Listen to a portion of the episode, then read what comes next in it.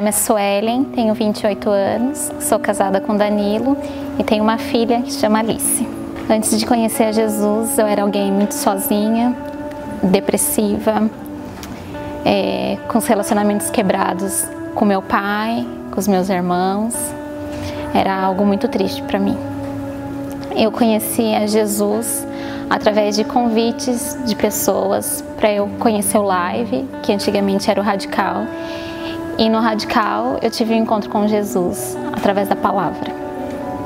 Agora, depois que eu tive um encontro com Jesus, é, ele transformou meus relacionamentos. Hoje eu me relaciono com meu pai, com os meus irmãos, com a minha sogra, que antigamente eu tinha dificuldade, e ele tem transformado isso na minha vida.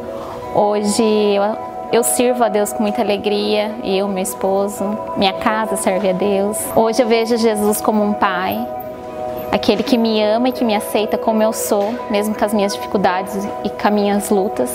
Eu entendo esse amor que me constrange e que faz com que eu persevere a cada dia. Jesus é amor. Jesus é aquele que me acolhe, que me aceita e que me ama. Glória a Deus, que testemunho poderoso. Mais uma vez eu quero saudar você. Que bom nos reunir junto com pessoas de vários lugares. Eu gostaria de poder receber você hoje aqui no nosso auditório. Mas você sabe que não é possível por conta de tudo que nós estamos vivendo. Estamos fazendo algo diferente. Nós não estamos juntos fisicamente, mas a boa notícia é que esse culto, essa celebração pode chegar em muitos lugares. Desafio você a compartilhar, a talvez publicar uma foto colocando a hashtag Juntos com a Bethesda. Portanto, eu quero saudar você que é da família Bethesda. Saudar você também que está aqui pela primeira vez no nosso canal, no nosso culto. Eu quero dar um boas-vindas a você. Eu estou aqui nesse culto quase sozinho. Só tem algumas pessoas aqui. Tá ali o pastor Daniel, tá o João, o Nicolas. Dá um grito aí, pessoal, para vocês me ajudarem. Eu acho que pode melhorar esse grito aí. Dá um grito aí, que bom que vocês estão aqui. Glória a Deus. É interessante olhar para a nossa volta e talvez você, como eu, e a maioria das pessoas se sentem desorientadas emocionalmente. É um tempo de instabilidade, porque a nossa rotina não é normal, ela foi mexida, bagunçada, e tantas instabilidades. Os eventos foram cancelados, os cultos foram cancelados. As empresas, e muitas delas, infelizmente, têm falido. Os supermercados estão cheios de pessoas e com falta de alguns produtos. Talvez você nessa noite é alguém que pensou assim: eu vou poder ter a oportunidade de ficar com os meus filhos em casa, isso é bom. Mas o tempo foi passando e na sua casa não está fácil, que talvez você está até pensando: será que eu troco um dos meus filhos por álcool gel? Será que eu faço isso? De tantas dificuldades que nós estamos experimentando. E a vida não é mais normal como nós pensamos. A aposentadoria de algumas pessoas tem sido abalada, o salário de pessoas. Pessoas que talvez dependiam de um sustento, porque há uma preocupação global. E honestamente, é muito difícil. Há pessoas que estão doentes, há pessoas que estão talvez preocupadas com familiares que estão na zona ou na faixa de risco. A ansiedade toma conta do nosso coração e vem aumentando. Por isso, nessa noite, eu quero conversar na última mensagem dessa série. O que é que nós vamos fazer? O que eu faço? O que eu faço quando eu me sinto ansioso, com medo e sozinho? Essa mensagem é para qualquer um que se sente ansioso, consumido pelo medo talvez que não sabe, eu tenho afirmado isso, o que, que vai ser depois da Covid-19, não sabemos. Nós não podemos afirmar, mas eu quero, antes de começar, convidar você a orar comigo, junto com a sua família. Dê as mãos com a pessoa que está aí na sua casa, ou se você está em qualquer lugar, eu queria orar com você. Pai, nós te agradecemos por quem tu és. Tu és Deus. E eu clamo que a tua palavra poderosa, ela mexa no nosso coração que a tua palavra nos encoraje, que a tua palavra ela nos cure, que a tua palavra nos ajude a vencer o medo, nos ajude a vencer a ansiedade, nos ajude a vencer as preocupações. É o que eu oro, Deus, no nome de Jesus. Amém e amém. Eu observei uma conversa nessa semana dentro lá nas redes sociais, talvez você esteja sendo consumido pelas redes sociais, e um jovem, ele usava as redes sociais para ele havia perdido o emprego e abertamente ele colocou aquela expressão dizendo que ele precisava de ajuda. Um outro amigo, provavelmente um discípulo de Jesus, ele digitou e ele começou a dizer algo para aquele jovem, ele escreveu para aquele jovem: apenas confie em Deus, apenas confie no Senhor. E a outra pessoa, o jovem, ele colocou assim: eu estou tentando, é o que eu estou tentando fazer. E a pergunta talvez que se abre é: eu estou tentando confiar em Deus, como é que eu faço? Como eu confio em Deus quando eu não tenho salário? Como é que eu faço para pagar contas quando o dinheiro acabou? Como é que eu faço para me relacionar bem com a minha família ou com os meus filhos? Eu simplesmente eu não sei como eu devo confiar em Deus. O fato é que eu me senti como essa pessoa, que eu não sei se ela era crente ou não. O fato que é muito mais fácil, olha aqui para mim, dizer para alguém confiar em Deus do que confiar nele.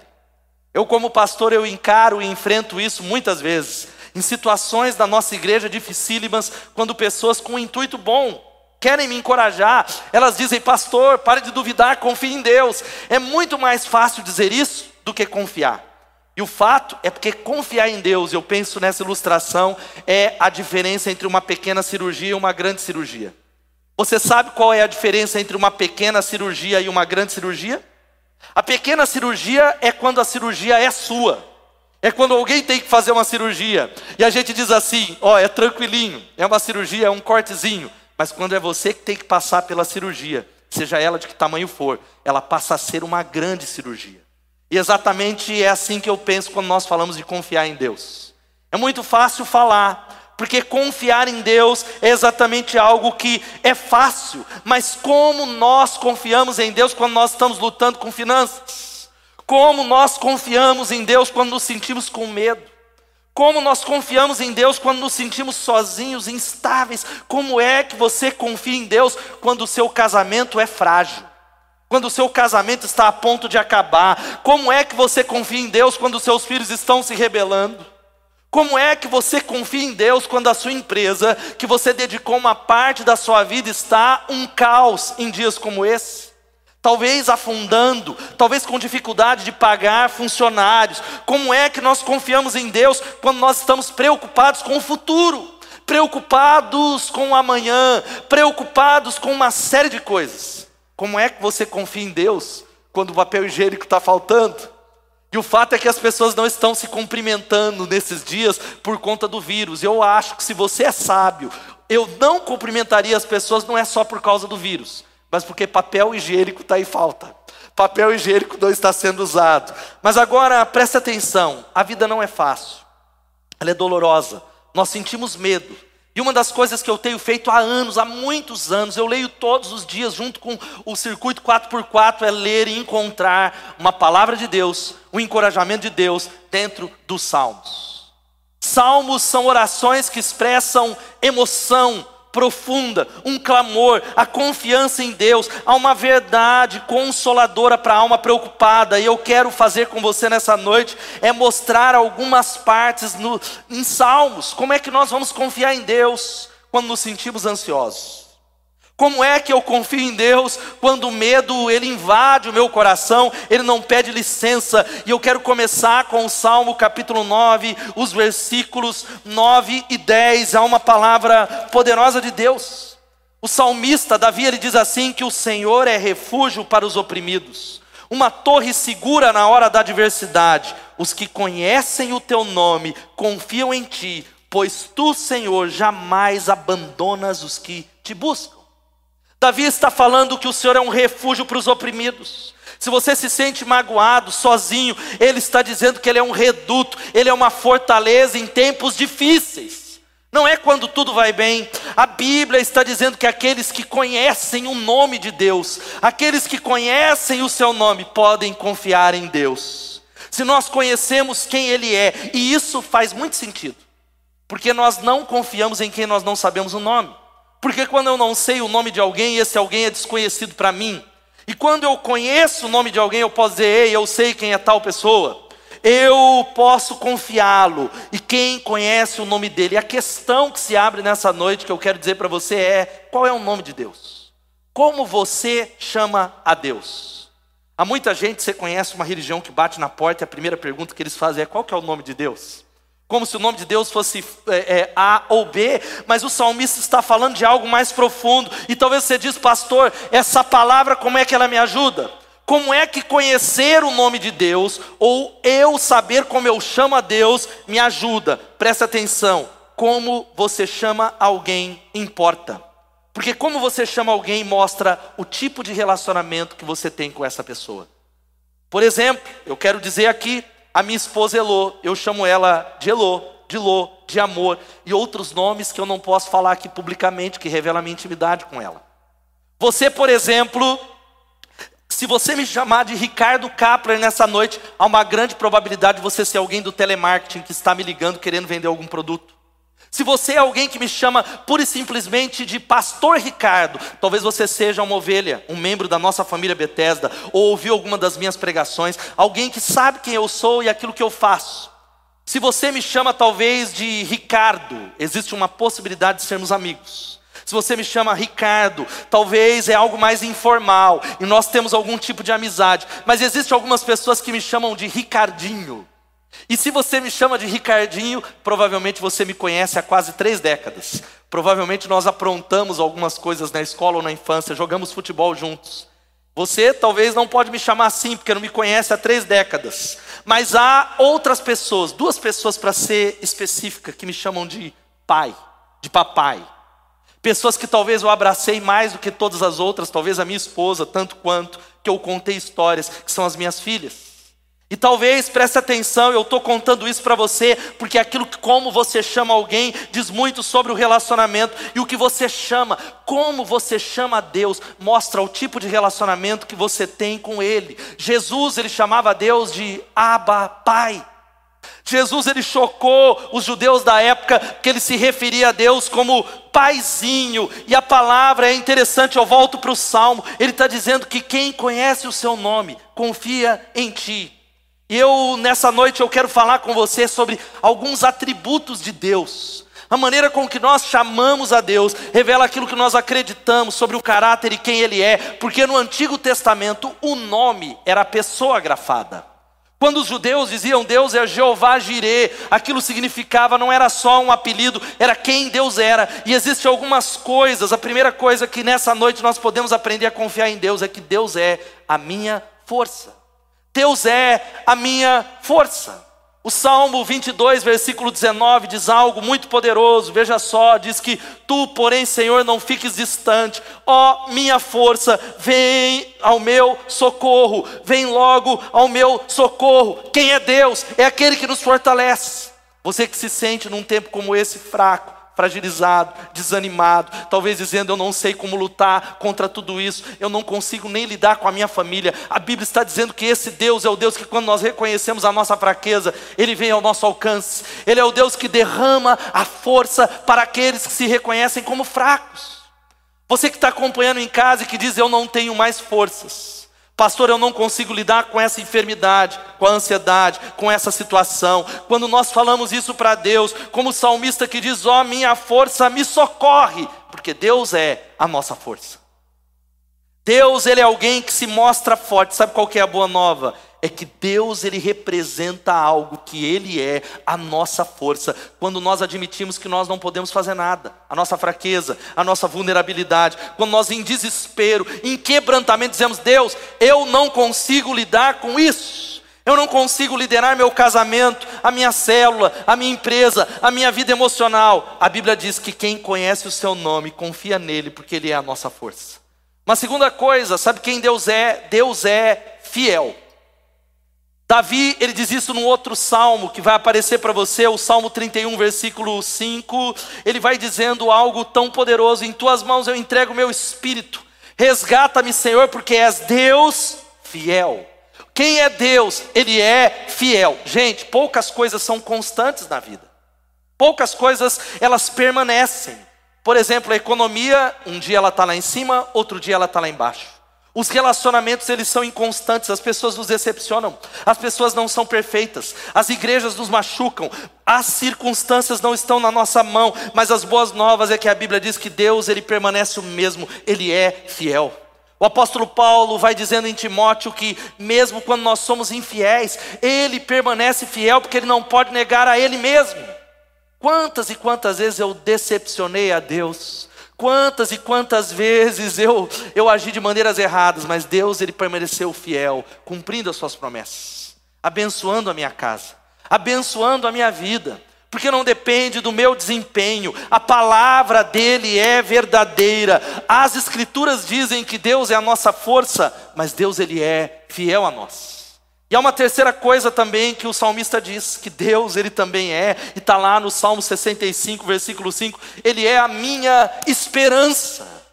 Deus, ele é a minha esperança. O versículo 5 vai dizendo algo poderoso. Ele diz que tu responde às nossas orações com notáveis feitos de justiça. Deus da nossa salvação, és a esperança de toda a terra, até daqueles que estão longe. Deus é a esperança para todas as nações. A nossa esperança não está em ministro de saúde, em presidente, em partidos políticos, em líderes espirituais. Ele é a nossa esperança. É nele que nós devemos esperar, porque a Bíblia diz que os que conhecem o nome dele, os que conhecem quem ele é, podem dizer: Eu posso esperar no Senhor. Eu posso. É por isso que um dos textos que eu mais amo na minha vida um dos primeiros versículos que eu memorizei, Isaías capítulo 40, versículo 39, vai dizendo que aqueles que esperam no Senhor renovam suas forças, voam bem alto como águias, correm e não ficam exaustos, andam e não se cansam. Os que esperam no Senhor, os que dizem assim: é em ti que eu coloco o meu coração. Mas a Bíblia continua dizendo algo mais sobre Deus. Deus, Ele é, sabe quem? A nossa força. Ele é fiel, Ele é a nossa esperança, mas sabe que a Bíblia diz que Ele é? Ele é o Deus que está perto de nós. Ele é o Deus que não está longe. O Deus dos muçulmanos é Alá, e Alá está lá. Agora, o Deus que nós servimos é o Emanuel, o Deus que se faz presente. O Salmo 75, versículo 1 vai dizendo isso. Nós te agradecemos a Deus nós te agradecemos porque você está próximo. As pessoas em todos os lugares contam suas maravilhosas ações. As pessoas falam das suas maravilhas. Olha aqui para mim, querido, mesmo que você não sinta, mesmo que talvez as circunstâncias mostrem uma outra coisa, a Bíblia diz, Salmo 75 diz que o Deus que nós servimos é um Deus que está perto. Sabe o que é interessante? Que o Deus do Novo Testamento, Deus que nós servimos, Tiago capítulo 4, versículo 8, vai dizendo assim: aproximem-se de Deus, Ele se aproximará de vós. Cada vez que nós damos um passo na direção de Deus, Ele dá mil passos na nossa direção. Cada vez que nós escolhemos, e a palavra é a seguinte: como é que você chama a Deus? Porque como você chama e diz o nome dele, reflete o quanto você conhece a Ele reflete o quanto você tem de intimidade, o quanto você confia no caráter e na natureza de Deus. É por isso que o Salmo 86 vai dizendo uma outra característica de Deus: Ele está perto, Ele está próximo, Ele não está distante, Ele está nos ouvindo, mas a Bíblia diz que Deus é bom. Pessoal que está na transmissão, repita comigo, diga: Deus é bom. Você que está em casa, diga que Deus ele é bom. O Salmo 86, versículo 5, que vai aparecer, vai dizendo algo tão poderoso: Ó oh, Senhor, tu és bom, tu és pronto a perdoar, cheio de amor por aqueles que te buscam, por aqueles que te conhecem. Agora, olha aqui para mim, ele não só está pronto a perdoar, ele é um Deus bom, um Deus maravilhoso, um Deus que presenteia aqueles que amam a Deus. É por isso que a Bíblia diz que sem fé é impossível agradar a Deus, porque aquele que se aproxima de Deus precisa acreditar que Ele é galardoador, Ele é um Deus que presenteia, um Deus que tem alegria em presentear aqueles que dele se aproximam. Eu sou pai de duas meninas, como uma boa parte das pessoas sabem, e um dos grandes prazeres que eu tenho, no, prazeres no meu coração é presentear minhas filhas, gratuitamente, para ver a alegria delas. E a Bíblia diz que Deus é um bom Pai. Deus é bom o tempo todo, todo tempo Deus é bom. Eu tive durante esses 15 anos de ministério pastoral, infelizmente, de fazer muitos funerais, os mais variados, de crianças, de jovens, de adultos, de idosos, de tragédias, de dificuldades. Houve tantas situações que foi e sempre é difícil pregar num funeral onde há uma tragédia, onde não há uma explicação, onde uma vida de um jovem é ceifado, mas na, todos eles eu precisei afirmar essa realidade dizendo: nós declaramos que Deus é bom. Deus não é o responsável pelo mal. Não é Deus que, que é responsável por matar os nossos entes queridos, mas a Bíblia diz que Deus é bom em todo tempo. Por exemplo, ouça aqui: se a economia está bem, Deus é bom. Se a economia está mal, Deus continua sendo bom. Se nós temos saúde, Deus é bom. Se há uma dificuldade no nosso tempo, na nossa vida, na nossa família, Deus continua sendo bom. Louvado seja o nome de Jesus. Sabe quem Ele é? Ele é o Deus cheio de bondade. Sabe quem Deus é também? Esse mesmo texto diz que Deus ele é um Deus pronto a perdoar. É um Deus que ele é rápido. É um Deus que deseja perdoar. Bíblia, a Bíblia vai dizendo que há uma boa notícia para você que cometeu algo estúpido. Todos nós pecamos, todos pecaram. Mas você que diz assim, Deus se esqueceu de mim. Eu tenho recebido muitas mensagens nesses dias de quarentena de pessoas que dizem, pastor, eu não sei se Deus ele vai ainda me perdoar. Eu cometi algo tão grande no meu passado, um pecado tão grande que sempre a culpa me esmaga, e eu quero dizer para você que Deus, Ele é pronto a perdoar. É pronto a perdoar você que sempre vinha para o culto quebrando o pau com a família. Agora você talvez diz assim, pastor, agora eu não vou precisar entrar no carro e me arrumar, mas talvez quebrou o pau nessa noite. Tem gente que não está nessa transmissão, está assistindo hoje, segunda-feira, porque brigou no domingo. Porque talvez a família tenha sido um campo de batalha. Eu quero dizer para você que Deus é alguém. A Bíblia diz que se confessarmos os nossos pecados, admitirmos, Ele é fiel e justo para nos perdoar os pecados e nos purificar de toda a injustiça. A Bíblia é muito clara de dizer que quando nós reconhecemos isso, porque Ele é amoroso, Ele nos ama, através da cruz de Jesus, não há nada que você possa fazer para que Ele ame você mais, e não há nada que você possa fazer para que Ele ame menos. Ele ama simplesmente porque Ele é, Ele é amor, e por isso Ele está pronto para perdoar você. Ele está pronto para derramar o sangue sobre a sua vida e mudá-la. Agora, sabe qual é uma das últimas coisas? Como é que você chama a Deus? É a minha pergunta. Porque o que você chama a Deus e como você chama a Ele reflete as experiências que você tem com Ele, o que você experimentou dele, revela o tipo de relacionamento. E a última coisa nessa noite, o último salmo que nós iremos ver é que Deus é o meu Deus. Deus é o meu Deus. O Salmo 118, versículos 28 e 29 diz algo. Quem é Deus? Quem é o Senhor? Ó Deus, nós falamos com o mundo todo que está num tempo de incerteza, num mundo que está enfrentando ansiedade, medo e temor. Quem é o Senhor? Deus, Ele é a minha força, Deus é fiel, Deus está próximo, Deus é bom, Deus é perdoador, mas Ele é o meu Deus. O salmista vai dizendo: Tu és o meu Deus e eu te louvarei, Tu és o meu Deus e eu te exaltarei. Deem graças ao Senhor, porque Ele é bom, o seu amor dura para sempre. Louvado seja o nome de Jesus. Você pode dizer isso sobre Deus? Será que você é alguém religioso que pode dizer: Deus é o meu Deus? Eu fui praticamente criado dentro da igreja. A minha mãe me levou os quatro filhos quando eu tinha seis anos de idade, e eu cresci pensando que Deus era o meu Deus, mas Ele não era o meu Deus. Ele era o Deus do meu pastor, mas não o meu Deus. Ele era o Deus do meu líder de jovens dos meus líderes de jovens, mas ele não era o meu Deus. Deus era o Deus da minha mãe que nos levou para a igreja, mas não era o meu Deus, era o Deus da minha mãe. Até que, quando no início da pré-adolescência, eu entendi, mesmo conhecendo todas essas histórias, conhecendo todos esses nomes, eu não tinha uma experiência pessoal com Ele.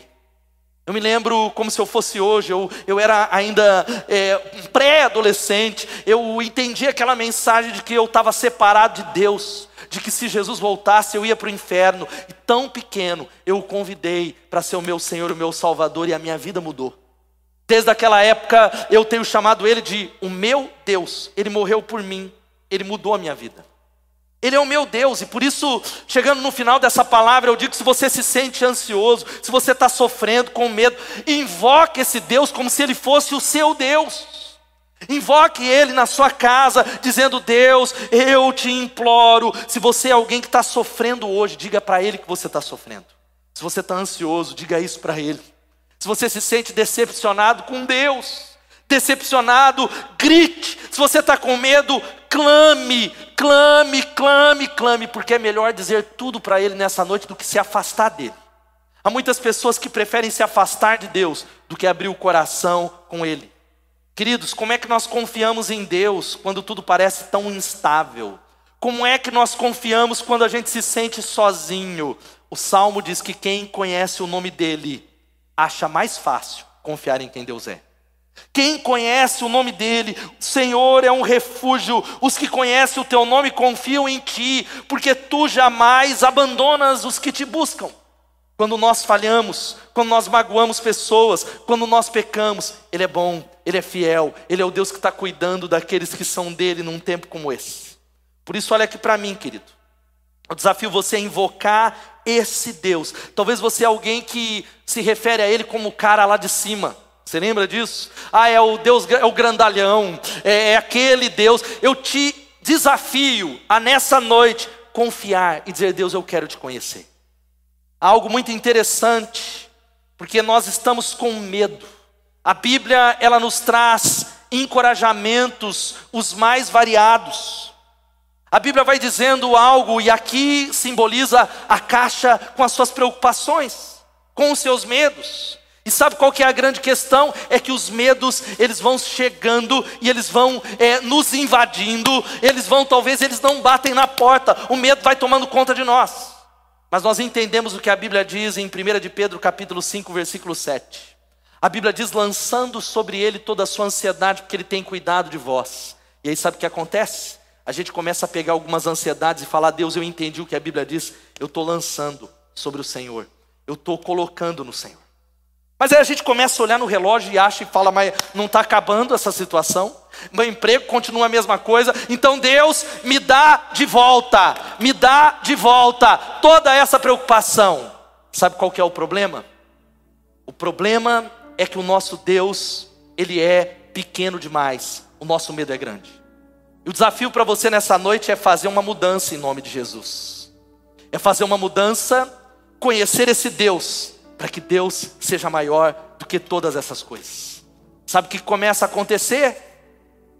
Nós começamos a confiar em Deus e lançar sobre Ele cada uma das nossas ansiedades. Nós vamos conhecendo a Deus e nós não paramos sobre isso, nós pegamos a nossa vida inteira, as nossas preocupações e colocamos sobre o Seu Filho Jesus Cristo, colocamos sobre Ele, a Ele a honra, a Ele a glória, a Ele o louvor. Eu quero orar com você nessa noite no nome de Jesus. Oramos a Deus para que o mundo confie mais nele. E onde quer que você esteja agora, se você está sofrendo com medo, sozinho e ansioso, eu quero orar com você que está em casa, e eu quero desafiar você a fazer isso agora na nossa transmissão. Eu queria que você clicasse, fizesse um pedido de oração, colocasse aí, mas se nessa noite você diz assim: eu quero confiar em Deus. Eu quero confiar mais em Deus. Eu quero orar com você. Deus, toca nos nossos corações no nome de Jesus. Um dos seus atributos infalíveis é a sua bondade, a sua fidelidade, é o seu amor. E suplicamos a Ti que o Senhor derrame descanso Capacita os irmãos que estão sofrendo, que estão ansiosos, que se sentem sozinhos nas suas casas, os irmãos que estão preocupados com o futuro, com as finanças, com o dinheiro. Eu clamo a Ti que o Senhor nos ajude, derrame a Tua força, derrame a Tua capacidade que não é explicável, que é sobrenatural, no nome de Jesus. Enquanto a igreja está orando, enquanto você continua orando, eu percebo que tem pessoas que estão assistindo a nossa transmissão e isso não é normal para você fazer isso. Talvez você não é de nenhuma igreja evangélica e eu quero dizer para você que nós não vivemos tempos normais. E é exatamente por isso que você está no nosso canal, na nossa mensagem. Eu quero desafiar você, porque talvez você está dizendo: o que eu preciso não é de segurança humana, é segurança espiritual. Quem é Jesus? Ele é o Filho de Deus, que derramou sangue na cruz ele derramou o seu sangue, ele entregou a sua vida, ele permaneceu fiel e ressuscitou dentre os mortos para que toda pessoa que confesse o seu nome, nós pregamos sobre o nome, e coloque a sua vida nele, experimente todas essas coisas e tenha os seus pecados perdoados e se torne uma nova pessoa. Deus ele é bom. Mas não é um Deus que é bom para as outras pessoas, é um Deus que ele quer se transformar num Deus bom para você. Um Deus que quer ser o seu Deus. Eu quero encorajar você nessa noite, sabe o que a gente vai fazer? Você, em primeiro lugar, precisa se afastar da sua antiga vida, se arrepender nessa noite dos seus pecados e dar uma meia volta e falar isso para Deus, dizendo: Deus, eu tomo a decisão. Eu preciso de uma nova vida, eu quero conhecê-lo, eu quero invocá-lo como meu Deus. Se você é alguém nessa noite que precisa de Jesus, há um link na nossa transmissão ou no Facebook, ou até mesmo dentro do nosso aplicativo, e eu queria que você digitasse o seu nome, os seus dados e colocasse: Eu estou recebendo Jesus como meu único e suficiente Salvador. Mas antes de nós terminarmos essa palavra, eu quero que você repita essa palavra comigo. Querido, repita, porque a Bíblia diz que aquele que confessa é salvo. Aquele que confessa com a boca e crê no coração, ore comigo assim, diga: Pai Celestial perdoa os meus pecados. Jesus, eu confio em Ti, seja o meu Salvador. Eu te convido para ser o dono da minha vida. Eu quero conhecer a Sua bondade, a Sua graça, o Seu amor, o Seu nome. Enche-me com o Teu Espírito e me ajuda a confiar em Ti, para que eu possa viver para Ti, para que eu possa ser um espalhador, um transmissor de esperança. Eu clamo que o Senhor mude a minha família, Deus. Eu preciso de Ti. Muda o meu casamento para que eu reflita o Teu amor. Eu apenas oro isso no nome de Jesus. Amém, amém e amém. Querido, eu quero desafiar você que está em casa a aplaudir o Senhor em nome de Jesus. A Bíblia diz que quando alguém faz essa oração e um pecador se arrepende, a festa no céu, a alegria no céu, em nome de Jesus. Sabe como é que a gente vai terminar esse culto espalhando esperança? Cantando uma canção. Uma canção tão poderosa que diz que Ele é o nosso pastor e nada vai nos faltar, porque Ele está no, no controle de todas as coisas. Não desliga ainda. Não saia da transmissão, que ainda eu vou fazer uma última oração. Vamos cantar e adorar ao nosso Deus Todo-Poderoso. Aleluia.